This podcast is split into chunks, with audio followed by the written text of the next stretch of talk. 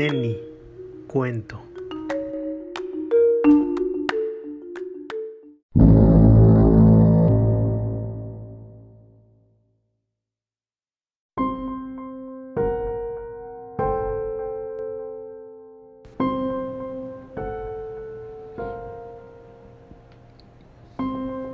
Acaban de matar a José Francisco. Dicen que fue el pinche presidente.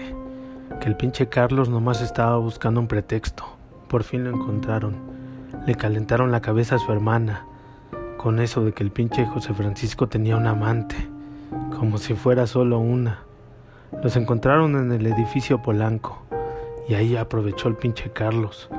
Si quieres me lo chingo, hermanita querida. Eso no se hace, pinche culero. Con mi hermana no se juega.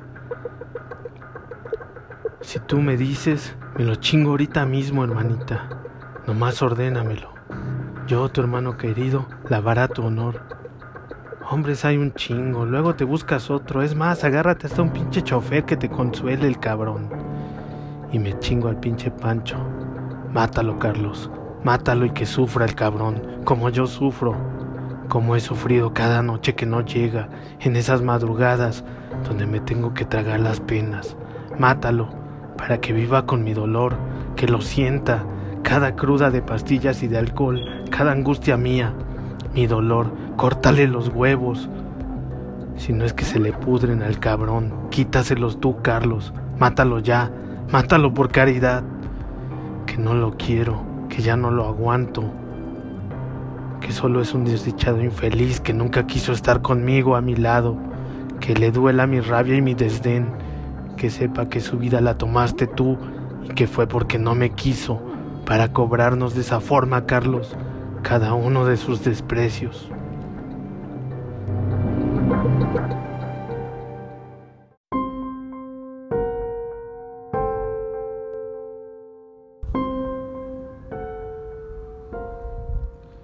Pobre José Francisco, tenía mucho futuro.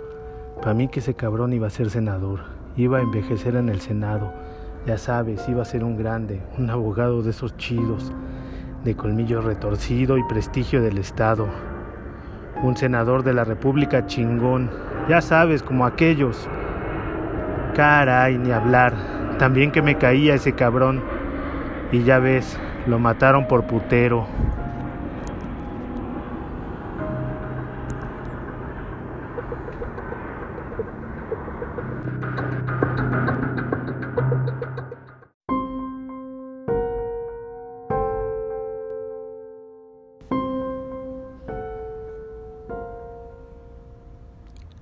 Tú y yo sabemos por qué se lo echaron.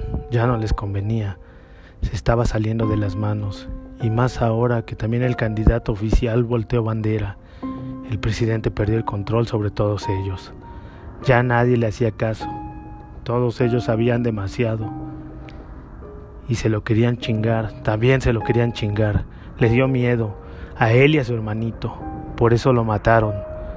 Usaron a la loca de su esposa nada más una mujer despechada, imagínate, todo cuadra, un crimen pasional. Pero es un aviso para todos los demás, para todos nosotros. Ya sabemos lo que viene, nos van a caer encima.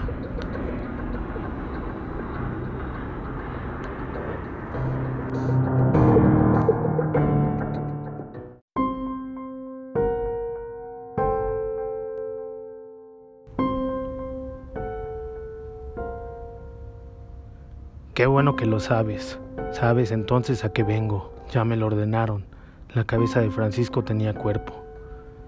No te preocupes, que nomás es con ustedes. Tú te pierdes, te vas a la chingada y con esto se acabó la rabia. No me lo tomes personal. Para mí todo esto es muy jodido. Una verdadera desgracia. Algo que jamás imaginé que tendría que hacer.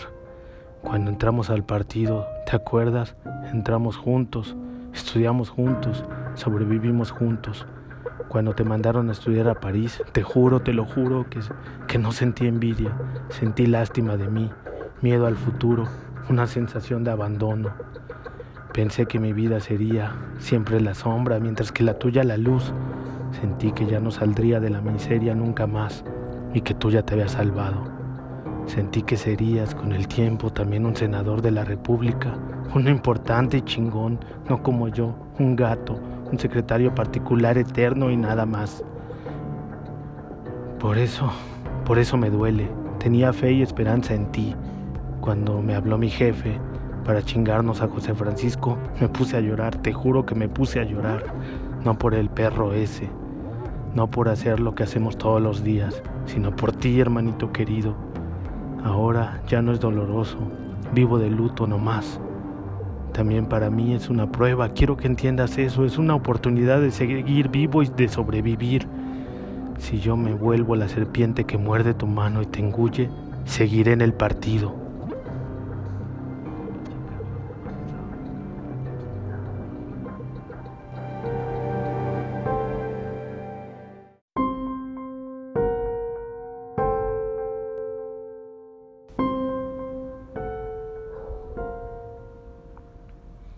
Más, cuando te casaste con Ana Sofía, allí sí que sentí rabia, odio y envidia. Me costó mucho entenderlo y aceptarlo. Yo sé que conmigo no tenía un buen futuro. Imagina a la hija del senador casada con un gato, con el gato del entonces diputado. Yo sé que Ana Sofía nunca me quiso, pero para ella solamente fui un juguete, uno muy accesible, y por eso lo tomó. Yo, tan poquita cosa, Nada que hacer contra el prodigio del partido, contra ese prodigio que hasta el PRI becó para ir a estudiar a París.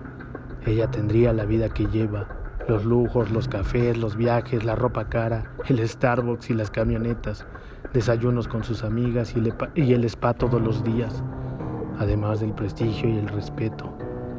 Ella es la envidia de todas las demás.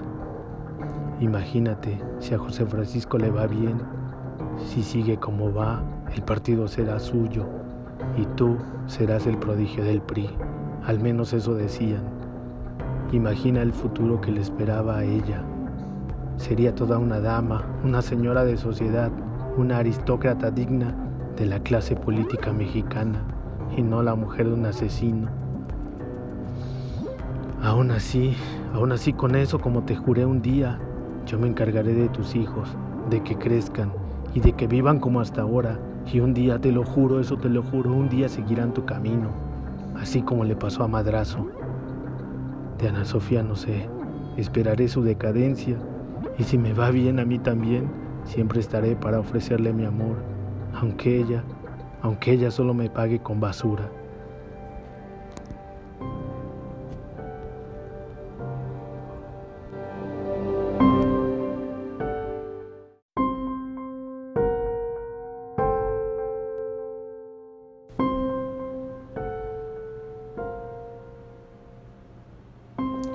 Déjame al menos despedirme de mi familia.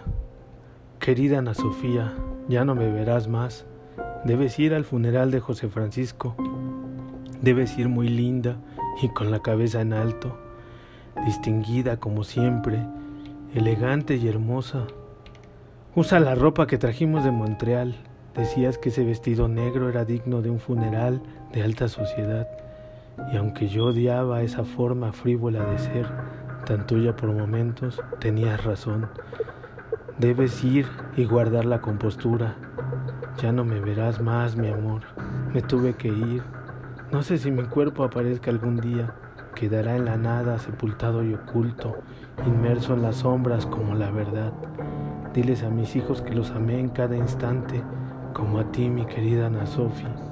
Me voy tan triste, recordando tu piel blanca, tu olor a Chanel, perfume de rosas y tu cuerpo de finas sedas.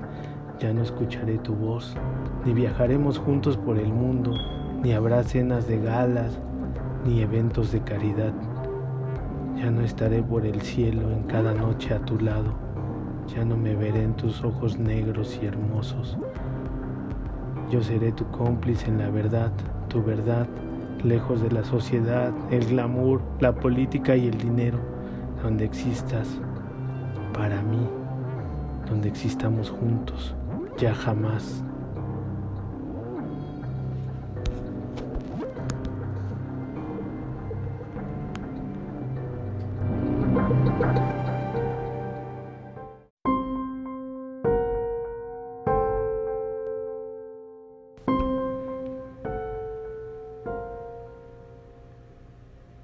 Y en las noticias del día, el diputado José Francisco Ruiz desaparecido hace unos días, fue encontrado sin vida. Su cuerpo será velado en el Panteón Español, en un acto muy solemne, cubierto con la bandera de México, como un hijo de la patria.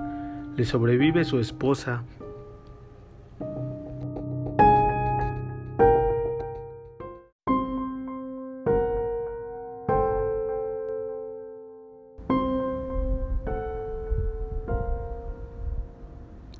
Vámonos, nena, que llegamos tarde a la cita. No, Cecilia.